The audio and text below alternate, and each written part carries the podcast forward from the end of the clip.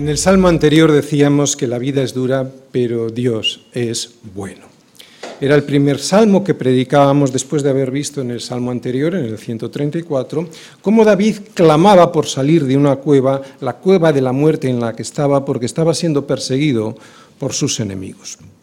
Pero era interesante lo que veíamos. No veíamos que, pedía ser liberado para hacer lo que le diera la gana, sino pedía ser liberado para poder enseñar, para poder ser enseñado por Dios mismo a hacer su, la voluntad de Dios, para hacer su voluntad. ¿No? Una vez haber sido liberado de la cueva, lo que David pedía en ese salmo, en el Salmo 134, era poder ser enseñado por él. Así que sí, la vida es dura, pero hemos de saber que Dios siempre es bueno. Y es bueno porque nos enseña cuál es su voluntad para nosotros. Es bueno porque nos perdona nuestras faltas. Y es bueno porque nos vuelve a llevar por el camino del que solemos salirnos por nuestra necedad, por nuestra rebeldía. Y lo mejor de todo, que no solo es bueno porque me enseña cuál es su voluntad para nuestra vida, ¿no? Y me perdona y me vuelve a traer a su camino, sino que es bueno para sus hijos, para sus hijos, porque para ellos siempre es su misericordia. Y es que por la misericordia del Señor, por la misericordia del Señor no hemos sido consumidos, porque nunca decayeron sus misericordias, nuevas son cada mañana, grande es su fidelidad. No sé si te has fijado, pero es subrayado con la entonación lo importante de esta frase de lamentaciones. En estas palabras de Jeremías en lamentaciones, él nos dice que no somos consumidos porque Dios es bueno, no porque tú y yo lo seamos. O sea, que le debemos dar gracias a Dios porque en su misericordia, atención, Él nos regala más mañanas de las que nos merecemos. Y lo que todavía es más impresionante, borra, destruye, entierra cualquier vergüenza de nuestro pasado. Dios no solo nos regala más mañanas de las que nos merecemos, sino que no nos recuerda ningún ayer. Porque tú te imaginas vivir una, una eternidad embadurnada por la vergüenza de nuestro pasado, eso no debe ser muy atractivo. Nos regala más mañanas y no nos recuerda ningún ayer. ¿Y sabes por qué? Porque Dios restaura lo que pasó. Esto es lo que vamos a ver hoy. En realidad, esto es lo que vemos todos los domingos cuando predicamos la palabra. A un Dios lleno de grandeza, de misericordia y de justicia. Por eso, por eso y por mucho más que eso, es por lo que yo me levanto, le alabo, le exalto y bendigo su nombre. Pocas veces ya hacemos esto. Nos hemos acostumbrado. En épocas anteriores en donde el decoro, la dignidad, la elegancia y la fidelidad eran atributos de los hombres civilizados, atributos que poseían y envidiaban, en cuanto las personas llegaban delante del rey al que le debían honra y honor y además recibían de él todos los favores necesarios, después de que el rey se hubiese dirigido a ellos, a todos los presentes, siempre había alguien que alzaba la voz diciendo, Caballeros, en pie, el rey ha hablado, viva el rey. Salmos 145. No se puede pronunciar ni una sola sílaba del salmo de hoy sin ponerse en pie. Llevamos más de tres años escuchando la voz de nuestro rey a través del libro de los Salmos y en él, en este libro, Dios nos ha mostrado quién es Él y quiénes somos nosotros.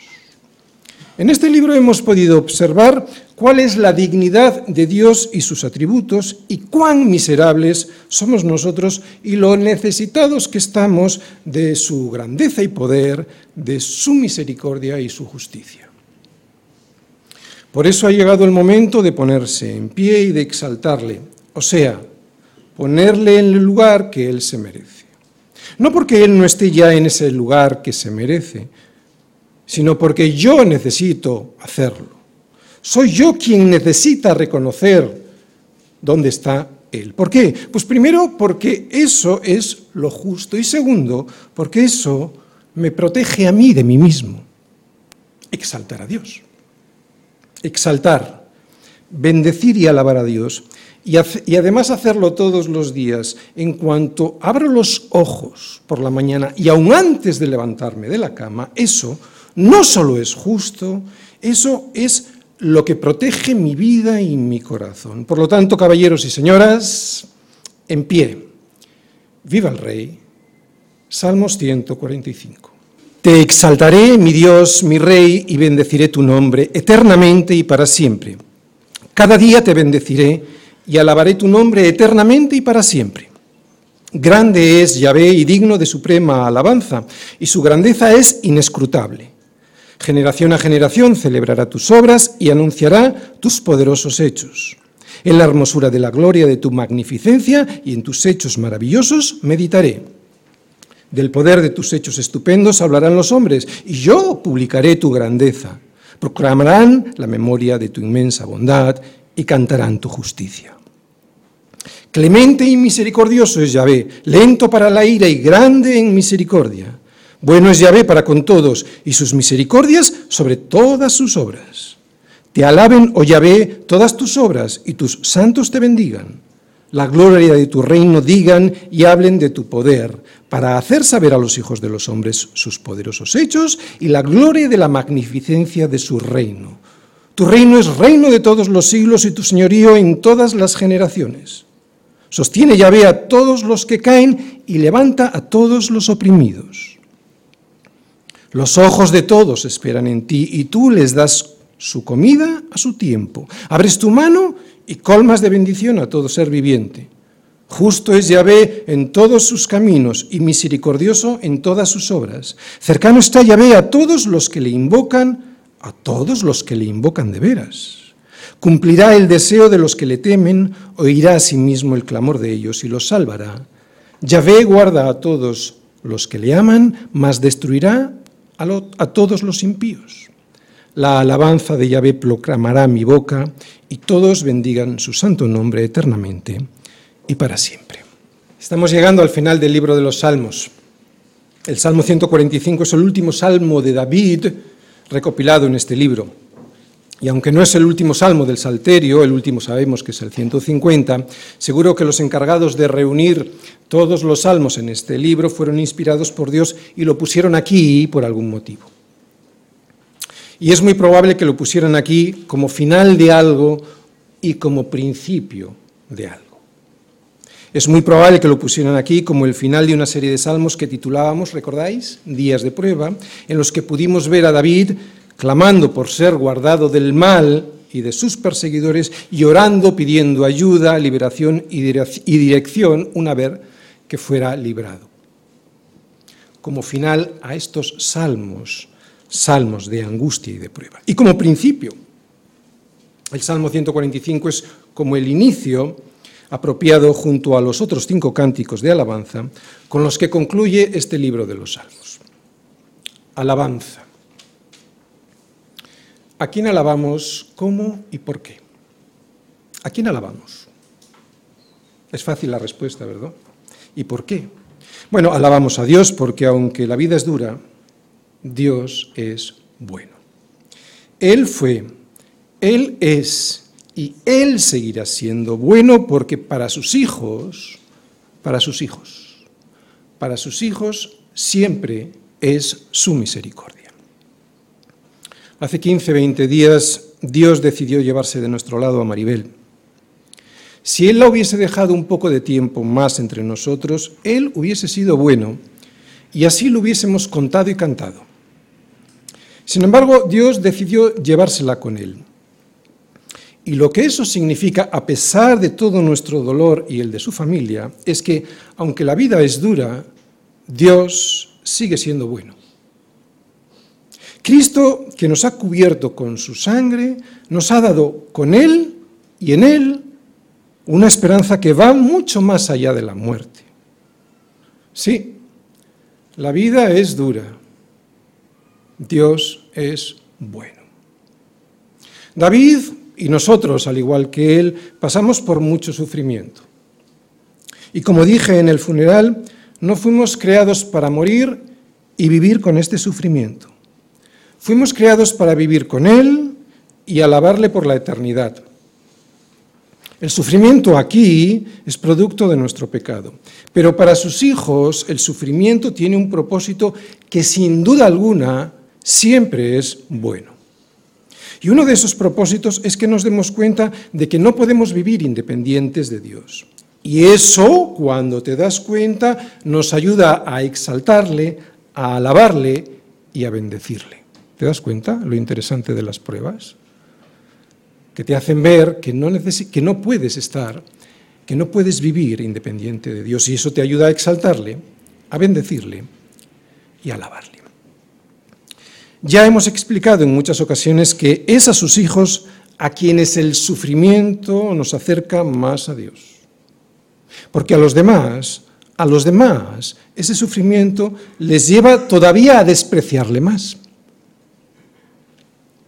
Pero si tú eres un hijo de Dios, tú sabes que el sufrimiento Dios lo utiliza para perfeccionarte y para hacerte levantar la vista hacia el cielo y adorar y bendecir su santo nombre, cada día y eternamente y para siempre. Y otra cosa, no podemos adorar a Dios de cualquier manera, como se nos ocurra o cuando yo quiera. Por eso este salmo nos enseña a quién he de alabar, cómo he de hacerlo y por qué. Y este salmo lo he dividido en cinco partes. Primera, una introducción en la que vamos a ver en la forma en la que David llega delante de Dios, llega con respeto, con sumo respeto.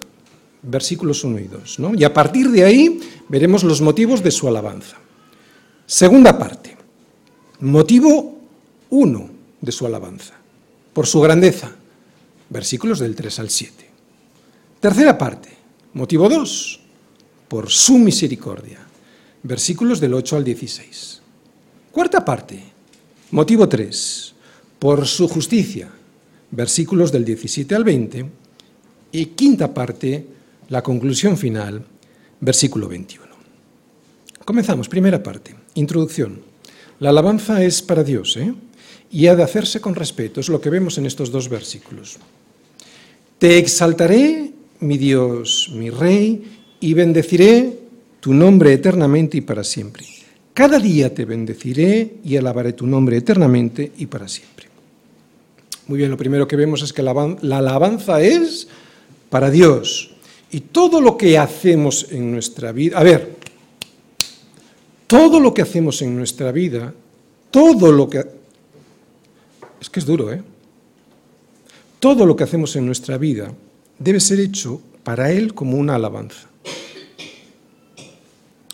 Todo lo que hacemos y todos los días, sí, pero muy especialmente en el día que nos reunimos juntos como iglesia, en el día domingo. Te voy a decir por qué creo que es tan importante la alabanza del domingo. Porque si el domingo no lo hacemos bien, ¿te imaginas cuál será la alabanza que le tributaremos el resto de la semana? Si aquí que nos están viendo todos y nos miran, lo hacemos mal, ¿te imaginas en casa? Solo fijarme en la forma en la que la gente llega a la iglesia para, se supone, escuchar al rey, a través de su palabra, no a mí, al rey, y alabarle. En ocasiones hay gente que llega despistada sin saber ni a dónde llega. Otras veces los hay que llegan mascando chicle y se sientan desparramados, sin respeto ni a Dios ni a los demás. Y desgraciadamente casi todos nosotros llegamos los domingos con el corazón sin preparar para escuchar, preparar el corazón para escuchar y para derramar nuestra alabanza a un Dios que ha sido siempre fiel, es fiel y será siempre bueno con nosotros. Es triste. Ahí estamos todos. Recordad lo que vemos en este, porque lo he subrayado, exaltar, bendecir y alabarle. Vamos a intentar definirlo. ¿Dios necesita ser exaltado? No, lo necesitamos nosotros. ¿Qué es exaltar? Exaltar a Dios es poner a Dios en el lugar en el que se merece. Bendecir su nombre es bien decir cosas de Dios, de su nombre. O sea, de lo que él, su nombre significa. Y alabarle es rendir toda mi vida y corazón ante su presencia. Así que es evidente que todo esto no se puede hacer de cualquier manera. Así que sería muy bueno ya ir acostumbrándonos aquí a hacerlo como Él quiere que lo hagamos, porque ese es nuestro trabajo, hoy aquí y allí en la eternidad. Pero no nos gusta, ¿verdad? No resulta muy atractivo, lo sé. Sobre todo cuando escuchamos a David decir que no solo lo quiere hacer cada día, sino que además lo va a hacer eternamente si ya nos cuesta hacerlo aquí? Y estoy escuchando a David que lo va a hacer eternamente. Exaltar, bendecir, adorar a Dios cada día y además por toda la eternidad, ya solo con escucharlo nos resulta excesivo. Lo entiendo. Y lo entiendo porque a mí también me pasa. Pero también sé que ese rechazo tiene un motivo y una solución. El motivo, como siempre, se llama pecado. La soberbia del yo, el egoísmo del porque yo lo valgo, la equivocación de pensar que somos el centro de todas las cosas, sí, también nosotros, el error de darle la espalda a Dios. El motivo. La solución, pues darse cuenta de que esa soberbia del yo nos lleva al abismo, a la desolación, al hastío, a la náusea el dejar de hacer aquello para lo que fuimos creados, nos destroza. Aquí, en este mundo, lo reconozco, es difícil adorar a Dios cada día. Y lo es porque el pecado nos esclaviza, porque la enfermedad nos atenaza y la soledad nos deprime y nos da miedo. Y todo esto, el pecado por una parte y el resto de las circunstancias negativas que nos rodean, interrumpe lo que debiera ser una alabanza continua al Señor. Pero hay una solución, y esa solución pasa por ser sensible a la presencia de Dios en nuestra vida y recordar permanentemente lo que Él ha hecho en nosotros y por nosotros. Recordad quién es Él. Esta sería la solución, lo repito, pasa por ser sensible a la presencia de Dios en nuestra vida y por recordar permanentemente quién es Él y lo que ha hecho por nosotros y en nosotros. Él es grande, Él es bueno, Él es justo. Cuando hacemos esto que acabo de decir, ser sensible a la presencia de Dios y recordar permanentemente quién es Él y lo que ha hecho, la vista pasa inmediatamente de nosotros y de nuestro ombligo a Dios. A Dios y a su majestad,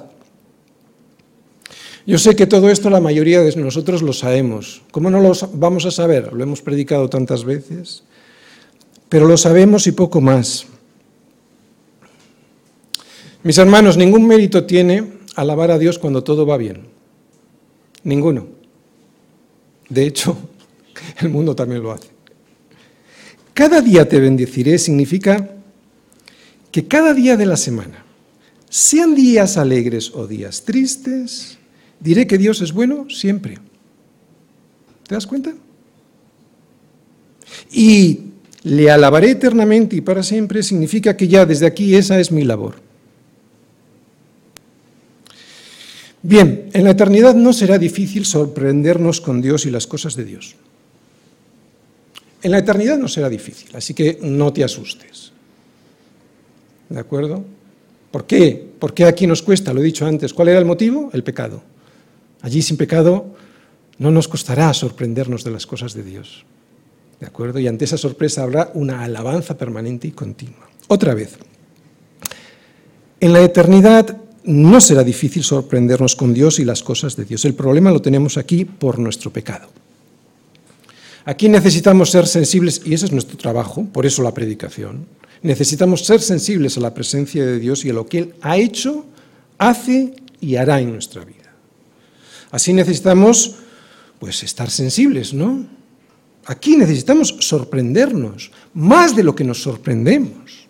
no podemos perder la capacidad de asombro, porque esa pérdida hará que no le adoremos, que no le exaltemos, que no le alabemos. Por eso David, el rey David, es que no estoy hablando de un jubilado o de un pensionista que no tiene otra cosa que hacer. Estoy hablando del rey David, alguien que aparte de sus problemas personales, tenía multitud de problemas con el gobierno y situaciones con la seguridad de Israel muy comprometidas para resolver, ¿no? Guerras, pactos, diplomacia. El rey David está diciendo esto. Y lo dice inmediatamente después de comprometerse a alabar a Dios todos los días. Y para librar su corazón de la desidia, para estar siempre sorprendiéndose, va a enumerar, y ahora lo vamos a ver, los motivos por los cuales Él lo va a hacer. Y los motivos son el carácter de Dios y cómo ese carácter de Dios me hace estar confiado y seguro por todo lo que Él ya ha hecho y por todo lo que Él hará. Y va a comenzar por uno de los atributos de Dios, su grandeza. Versículos del 3 al 7. Grande es Yahvé y digno de suprema alabanza, y su grandeza es inescrutable. Generación a generación celebrará tus obras y anunciará tus poderosos hechos. En la hermosura de la gloria de tu magnificencia y en tus hechos maravillosos, meditaré. Del poder de tus hechos estupendos hablarán los hombres y yo publicaré tu grandeza. Proclamarán la memoria de tu inmensa bondad y cantarán tu justicia. ¿Con qué palabras se puede explicar lo inexplicable? ¿Con qué términos finitos podría Dios explicarnos lo infinito? Tengo 56 años, me convertí con 21 o 22 años. Poco tiempo antes había comprado un acuario. Un acuario es algo muy bonito, pero necesita de mucho cuidado. Los peces son muy delicados y hay que cuidarles mucho. Yo recuerdo que les limpiaba el fondo y el agua, les encendía y les apagaba la luz, les ponía las plantas que necesitaban cuando se morían las plantas, les daba de comer, les echaba también medicina cuando se ponían enfermos e incluso a las hembras cuando estaban embarazadas les ponía en una paridera para que el resto de los peces no se comiera a sus crías. Cuando yo me convertí,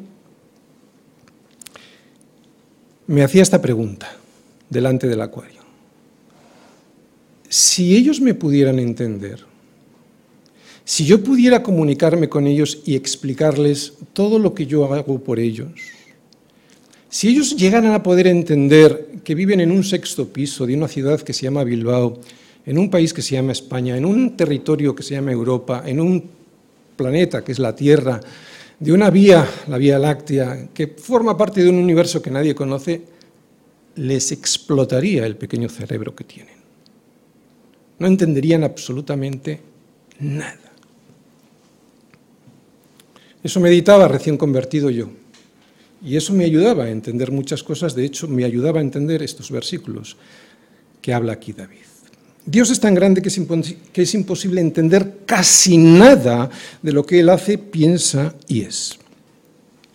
Y este es uno de los grandes problemas del hombre cuando se enfrenta a Dios, que quiere entenderle para aceptarle. Y como no lo entiende, no le cree. Pero es imposible entender a Dios en toda su magnitud. Y además, pretender hacerlo es parte de la soberbia que nos lleva a la destrucción. Lo expresa muy bien David cuando dice, grande es el Señor y su grandeza es inescrutable. Por eso cada día le bendeciré David no se pone a discutir con el Señor, ni mucho menos a llevarle la contraria, ni a decirle, eres inescrutable, quiero entenderte. No, grande es el Señor y su grandeza es inescrutable, por eso cada día le bendeciré. ¿Te viene una enfermedad? Cada día le bendeciré. ¿Se muere alguien querido? Cada día le bendeciré. No puedes entrar en la universidad que soñabas. No importa. Grande es el Señor y su grandeza es inescrutable. cada día le bendeciré. El silencio y la adoración ante su grandeza y su inteligencia, o sea, yo lo que yo no puedo comprender, ese silencio y la adoración es lo más inteligente que podemos hacer. Reconocer que su gloria y magnificencia no tienen límites es lo más sensato que puede hacer alguien que se dice inteligente. Intentar navegar por un océano que es infinito y pensar que puedes llegar a atravesarlo es de locos, de insensatos. Porque o te pierdes o siempre tienes que volver a la orilla. Y es aquí, desde este punto, desde la humildad, desde la humildad de saber quién soy yo, pequeño y absolutamente insignificante, desde la humildad de saber quién es Él, grande, es desde donde Dios me hace entender lo que antes no entendía. Porque Dios no solo habita en la altura y la santidad, sino que también lo hace con el quebrantado y humilde de espíritu para hacer vivir el espíritu de los humildes y para vivificar el corazón de los quebrantados. Desde ahí, desde esa humildad de espíritu y desde el quebranto del que sabe que no es nada, es desde donde Dios hace el milagro de desvelarnos muchas cosas que aunque están escritas algunas en su palabra, no entendemos aunque las leamos desde la soberbia o desde la superioridad de aquel que dice, a ver, a mí que me lo explique porque no lo entiendo. Lo siento, no funciona así. No. No la mejor, sino la única forma de adorar y comprender, aunque sea un poquito, al inescrutable, es reconocer que es inescrutable.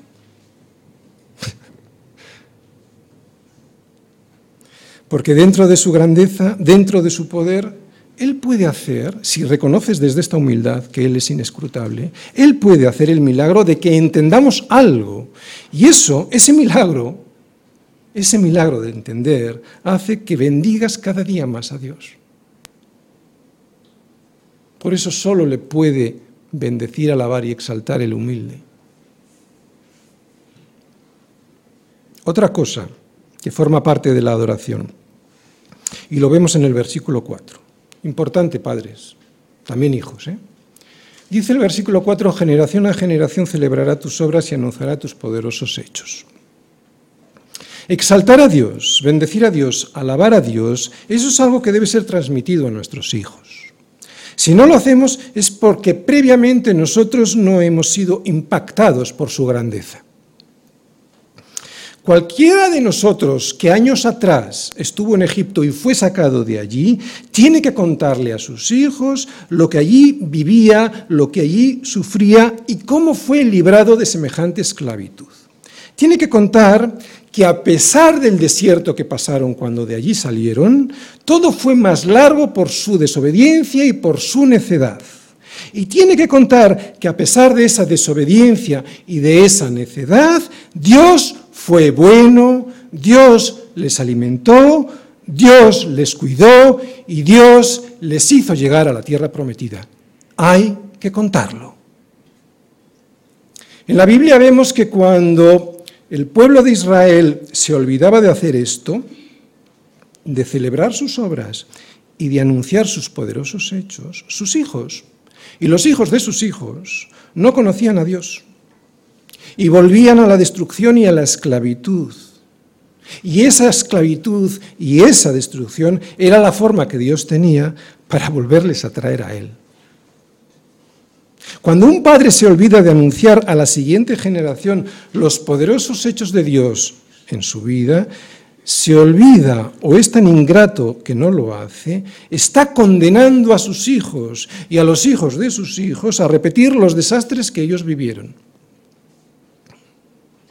Padres, contad, celebrad de generación en generación las obras de Dios y anunciad sus poderosos hechos. Hijos, Escuchad a vuestros padres si son creyentes. Escuchad el testimonio de la obra de Dios en sus vidas. Escuchad para que no terminéis olvidando lo más grave que les ocurrió.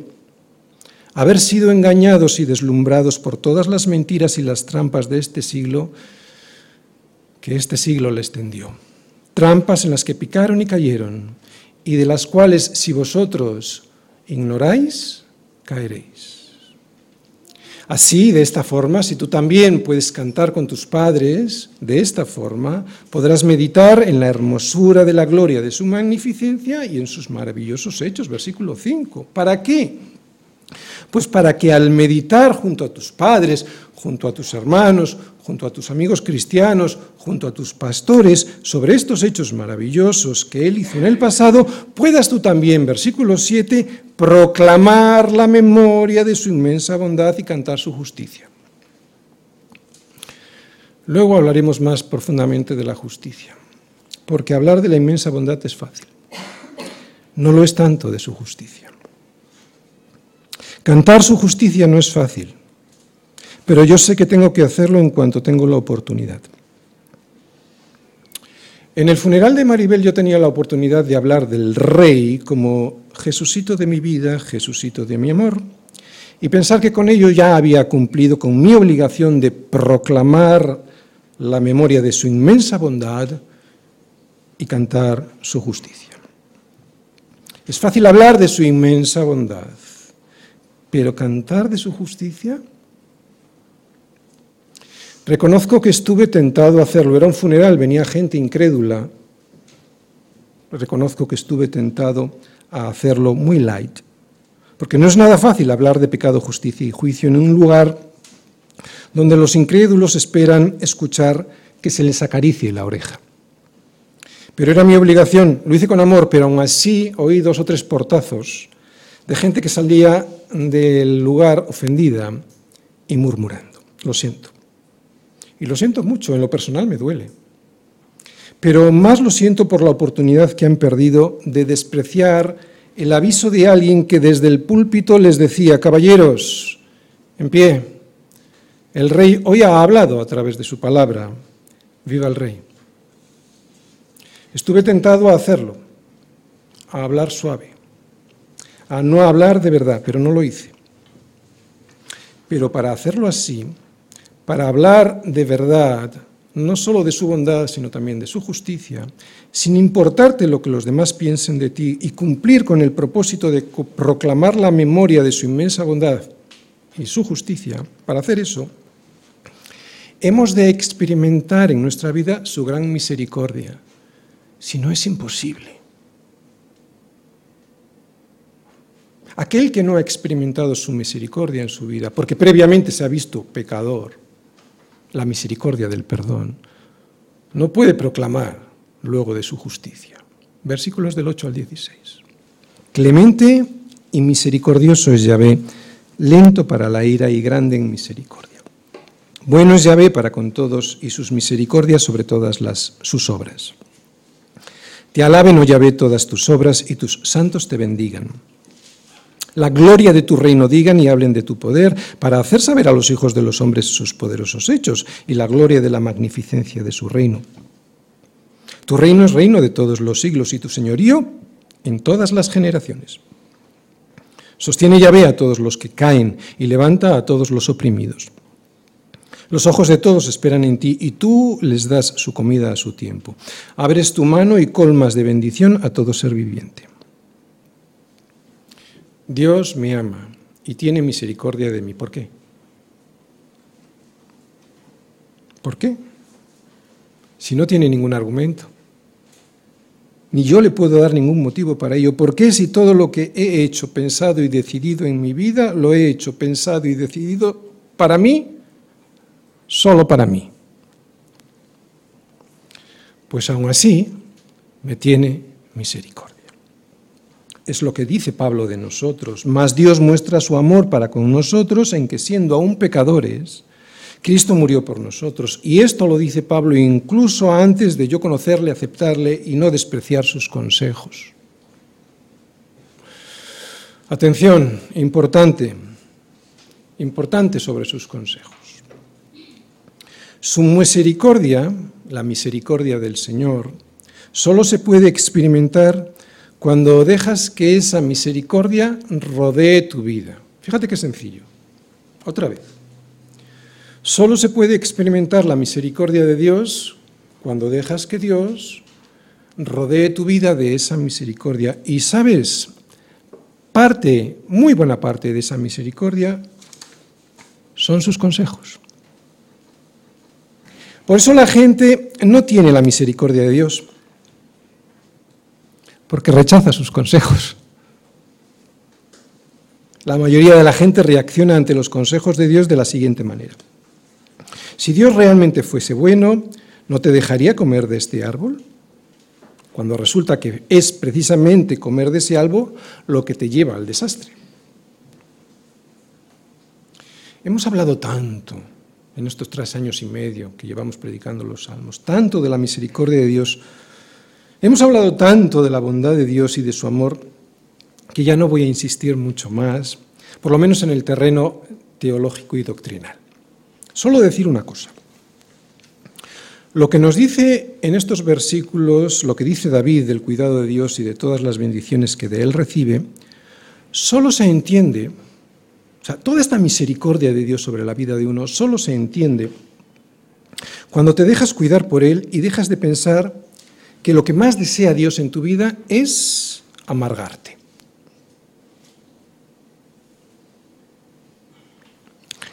Cuando a alguien le dices que Dios es bueno, lo que realmente quiere escuchar es que Dios le tiene que dejar hacer aquello que quiere hacer, o sea, ser independiente de su voluntad. Pero es que esto no funciona así. Como tampoco funciona así la bondad de un padre que le deja hacer a su hijo lo que le venga en gana. Todos sabemos aquí que el Señor al que ama disciplina. Y eso es porque bondad y disciplina van unidas. Y esto que es tan de sentido común y que lo entendemos en la vida diaria, resulta que cuando lo explicamos con respecto a Dios, la gente no se lo cree. Y otra cosa que la gente no se cree, que Dios sea lento para la ira no significa que no vendrá la ira. Significa que Dios es lento para la ira. Punto. Más aún, la ira de Dios no es una ira llena de pecado porque Dios no tiene pecado. La ira de Dios es una ira santa. La ira de Dios es algo tan sencillo de entender y tan lleno de sentido común como lo siguiente. La ira de Dios es la manifestación de la justicia de Dios después de haber regalado, otorgado y derramado abundantemente una misericordia a gente que, como tú y como yo, no la merecía.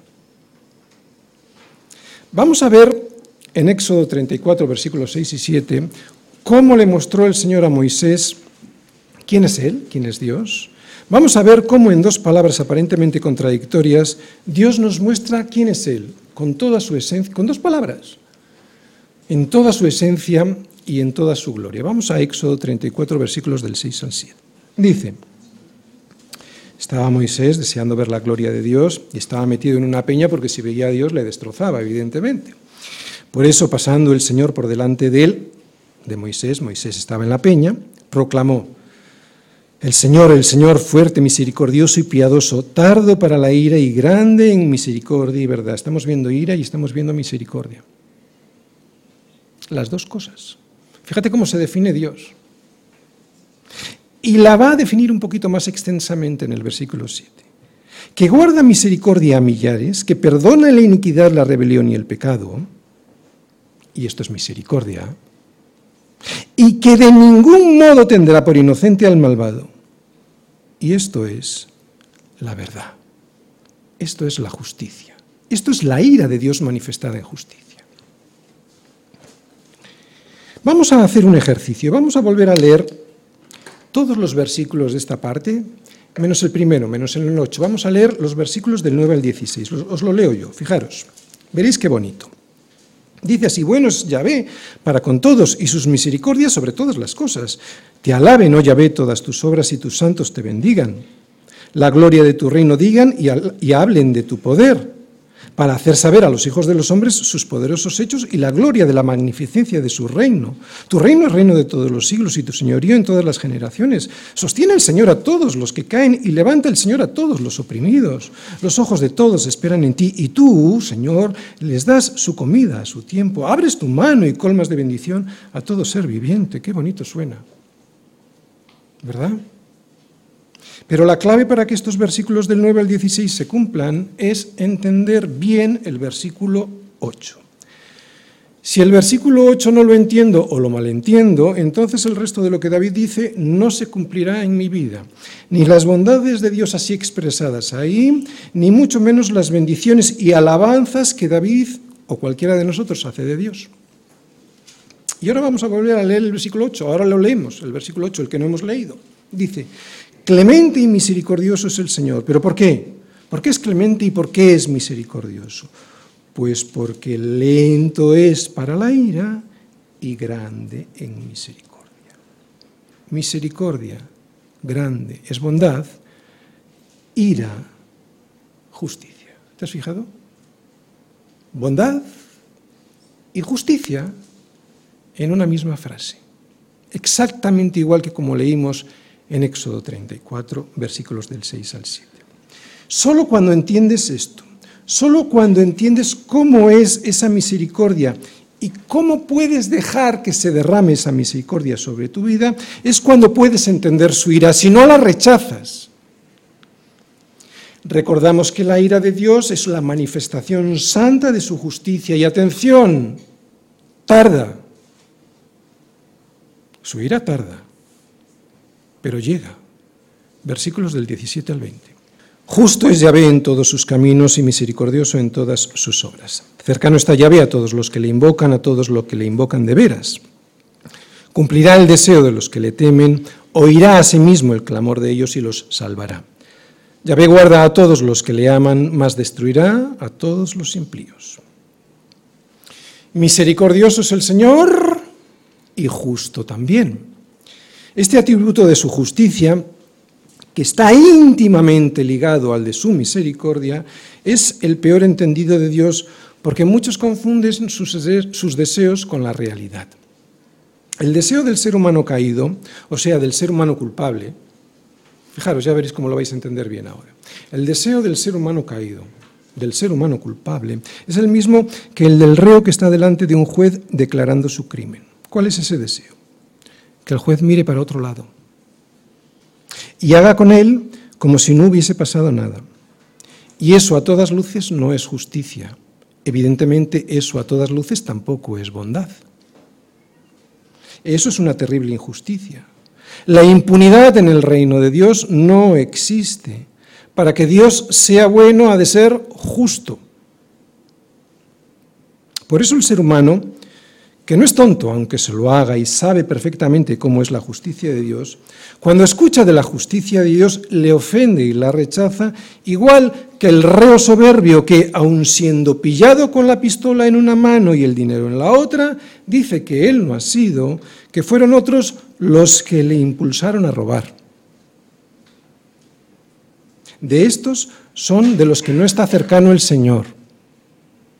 Y no está cercano el Señor no porque sean culpables, porque todos lo somos, sino simplemente porque no le buscan, porque niegan su pecado, o sea, su culpabilidad, porque desprecian la misericordia que pagó Cristo en la cruz por ti y por mí. El Señor, está cercano a todos, sí, a todos los que le invocan de veras. Cuando alguien desea encontrar a Dios, lo encuentra y lo encuentra porque Él mismo nos dice que está cercano. Pero lo ha de buscar de veras, no buscarle como un rito o una religión, sino con todo su corazón. Y a los otros, como vemos en el versículo 20, a los otros le aplicará su justicia, o sea, los destruirá. Conclusión, versículo 21. La alabanza de Yahvé proclamará mi boca y todos bendigan su santo nombre eternamente y para siempre. Hay dos tipos de personas. Los que aman a Dios, y a estos Dios los guardará, y los que le rechazan, y a estos Dios les destruirá. Por eso, los que le aman son aquellos que le alaban, y que además lo hacen eternamente y para siempre. Y los que le rechazan, como nos dice Apocalipsis 19, perdón, 16, versículos del 9 al 10, no se arrepintieron para darle gloria. Y su reino se cubrió de tinieblas y mordían de dolor sus lenguas. Estos son aquellos cuyas lenguas no alaban al Señor. Son lenguas que maldicen, que se muerden de dolor. Jesucristo en el Salmo. Cristo se ve por todo el Salmo, porque todo el Salmo que habla de poder, de bondad y de justicia del poder, de la bondad y de la justicia de Dios, atributos que claramente se manifestaron en la cruz del Calvario. Allí la justicia fue satisfecha, allí la bondad fue derramada y allí el poder de la resurrección fue ofrecido a todo aquel que no quiera morir, que quiera vivir eternamente. En donde más claramente veo a Jesucristo en este salmo es en el versículo 7 donde dice David que los hombres proclamarán la memoria de su inmensa bondad y cantarán su justicia. ¿Y cuál es la bondad que dice David que proclamará él y el resto de los hombres, sino la inmensa bondad de Cristo muriendo en mi lugar por mí? ¿Y de qué justicia es de la que cantarán, de la que cantaremos, sino de la justicia pagada por Él en esa cruz, justicia que me tocaba pagar a mí? Termino. Dios no desea nuestra adoración porque Él la necesite. La desea porque nos ama y sabe que somos nosotros quienes la necesitamos, quienes necesitamos elevar la alabanza. Y además necesitamos hacerlo de verdad, de veras y con entendimiento. Los incrédulos, mis hermanos, no lo harán. Ellos morderán de dolor sus lenguas y nosotros lo debemos hacer como valientes, pase lo que pase a nuestro alrededor. Pase lo que pase a nuestro alrededor. Pase lo que pase a nuestro alrededor. La vida es dura, Dios es bueno. Las dificultades vienen porque la vida es dura. Sin embargo, los que viven bendiciendo a Dios cada día, los que viven dándole las gracias por todo, los que viven sorprendiéndose de todas las misericordias que Dios derrama en sus vidas, esos jamás caerán en la trampa de la desesperación porque Dios los guarda, porque Dios es bueno. ¿Estamos viviendo un estilo de vida que muestre adoración o lo que vivimos es una farsa que maquillamos cuando venimos los domingos a la iglesia? Tenemos que recordar que fuimos creados para adorar a Dios. Y cuando no adoramos a Dios, adoramos a los ídolos. Sean estos ídolos cuales fueren. El dinero, la belleza, la posición social, el poder, lo que quieras. Fuimos creados para adorar a Dios y cuando no adoramos a Dios adoramos cualquier cosa. Y solo en esa adoración a Dios encontraremos nuestro propósito y felicidad. Por lo tanto, obedezcamos. Cuando despreciamos sus consejos hacemos como los incrédulos, que dicen que ni Dios es tan bueno porque te impide hacer lo que quieres hacer, ni comer del árbol es tan malo porque no te da aquello que quieres que te dé.